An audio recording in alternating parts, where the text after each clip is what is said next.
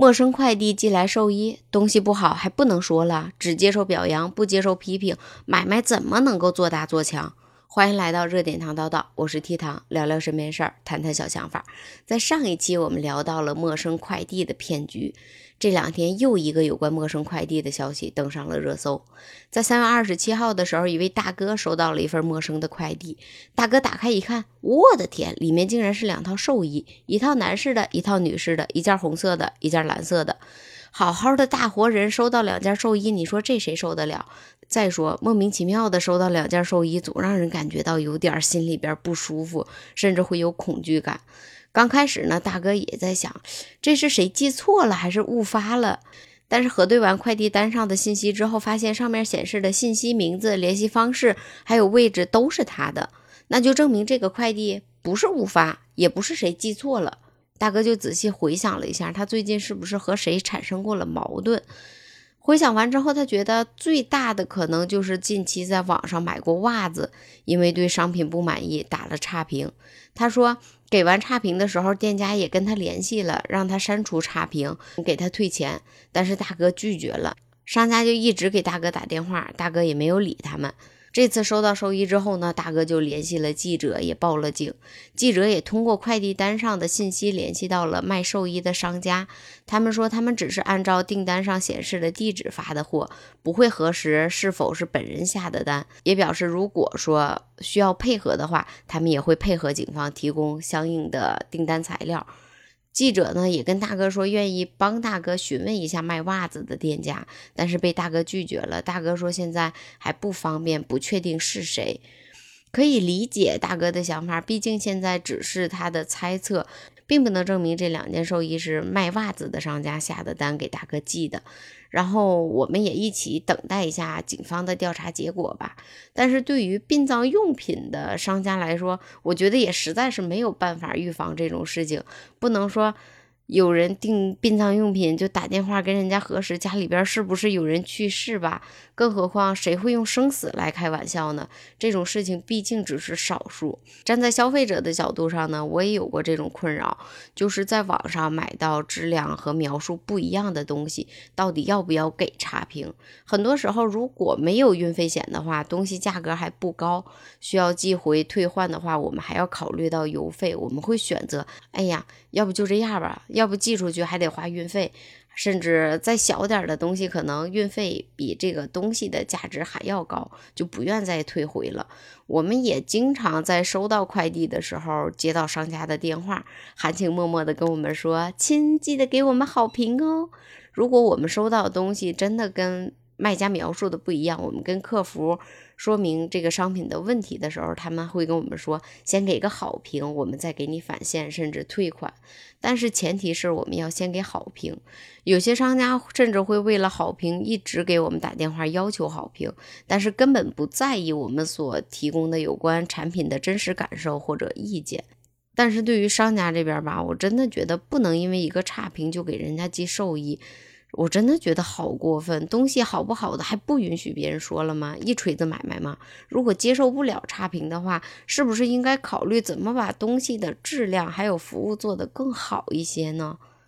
先来分享一下我现在在网上买东西的大概步骤，先在推荐里面。或者精准的搜索里边海选，遇到自己喜欢的东西会点进去。第一，先查看图片，然后看买家的评论，看商品详情，然后再下单。也经常遇到，哎，就是当时看这个图片的时候，觉得这衣服好好看，我好喜欢。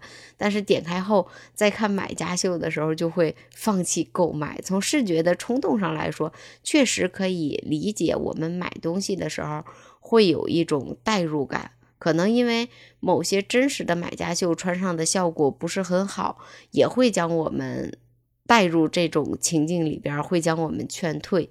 有些评论里面说这个商品真的真实的体验，说出这个商品的缺点，包括质量不好啊，也会劝退很多人。但是这个不正是帮买家避了坑吗？也能让卖家更加注重商品的品质吗？虽然确实影响了卖家的销量，但是真的就不能说实话吗？之前也有过因为差评被报复的事情，有人因为在网上买了裙子，感觉质量太差了，给了差评，五天内收到了上千条的短信。也有人因为买了游戏软件，用了几天总出问题，跟商家反馈，商家那边也一直敷衍，无奈之下给了差评，但是被商家用呼死你报复，不停的骚扰。也有人因为差评被卖家追上门暴打，住进医院的。对于寄寿衣的这件事情，我们先来看一下网上怎么评论的。有的说希望警察好好查一下，不良的商家一定要处理。也有的说一个差评对商铺的影响有那么大吗？不管什么商品，肯定都会有人喜欢，有人不喜欢。只要不是很多差评，就说明大多数人是认可的。为什么很多商家会计较那几个差评呢？真的对商铺影响很大吗？如果影响大的话，是不是应该先整改平台呢？还有的说好就是好，不好就是不好，想好评就赶紧把商品做好。也有的网友猜测说，这是不是因为想白嫖啊？看到网上网友的评论，让我想起了前两天我吃黄焖鸡的事情。就是我那天特别想吃黄焖鸡，我就在外卖平台上订了一份外卖，感觉鸡肉的味道不对，吃了两口之后觉得。这个鸡肯定是有问题的，好像鸡肉变质了。我犹豫了半天，我要不要给差评？也怕因为自己的差评，嗯，影响到卖家的销量。也在想，是不是只是我吃到的这几块鸡肉不新鲜，正好被我赶上了。权衡下来之后呢，我就给商家打了个电话，想和他说一下我发现的这些问题。给商家两个电话都打了，还不止打了一次，但是商家都没有接，我也就没有再打，也没有给差评，只是想下次不去他家买了，毕竟大家都不容易。但是最主要的原因，我考虑到我在外卖平台上登记的是我现在的住址，还有我的信息。也可能是出于怕报复的原因吧，因为网上也出现过因为差评引起报复的事情，所以呢就想没必要造成什么不愉快，就想大事化小，小事化了。但是对于网上购物不给评论，也有的网友说这个就是对商家的纵容，你不给评论的话，过两天会默认好评。我也不知道到底应不应该评论。但是真的不想因为自己的一个差评影响商家的排名，甚至影响商家的买卖。因为如果差评太多的话，最严重的结果可能会导致这个商家倒闭，这个是我们不愿意看到的结果。但是对于消费者来说，你说我花钱了没吃到美食，我还要饿肚子，甚至我还要再花钱再等上半个多小时再订一份，是不是也不太合适的？还是都互相理理解一下吧。但是也会有人恶意。的差评抓住了商家怕差评影响销量的心理，要求返现。希望平台有一天可以再完善一点，对于做好商品的商家能够给予底气上的支持，对于真正的购买者也可以留下最真实的评论。我在网上看到过一个特别奇怪的现象，评论区里边看到不符合商品的评论，我不知道你看到过没？大概意思就是说好的返现，结果好好评完了并没有返。然后还有就是上一条可能是一条好评，说这商品多好多好，但是下一条就是根本就没有兑现返现，商品质量不行。这个商品是好呢还是不好呢？为了这两块三块的好评，新的给好评，让更多的人上当。这样是不是不好？这种虚假的好评，其实到最后不光坑了买家，也坑了卖家。就像现在很多人利用差评来威胁商家的，产生了很多白嫖党，白吃白拿不给钱，知假买假，甚至假借着打假的名义敲诈勒索商家的。对于买家这边来说呢，就是没有看到一条真实的评论，让更多人走进了这个坑。是不是也是因为这些白嫖党，让很多人买到质量不好的东西不敢发出来了呢？比如像这个大哥，卖家这边寄了寿衣，甚至打来了威胁电话，都没法报到网上。如果报到网上的话，大家会觉得啊，他就是想白嫖，没白嫖成，所以把这件事情发到网上了。那是不是以后我们再买到？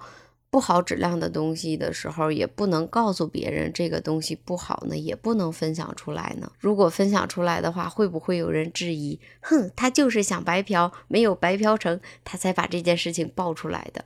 其实我觉得更多的吧，就是卖家的广告宣传太过离谱了。当买家看到广告之后呢，心理预期就会提高了，是不是？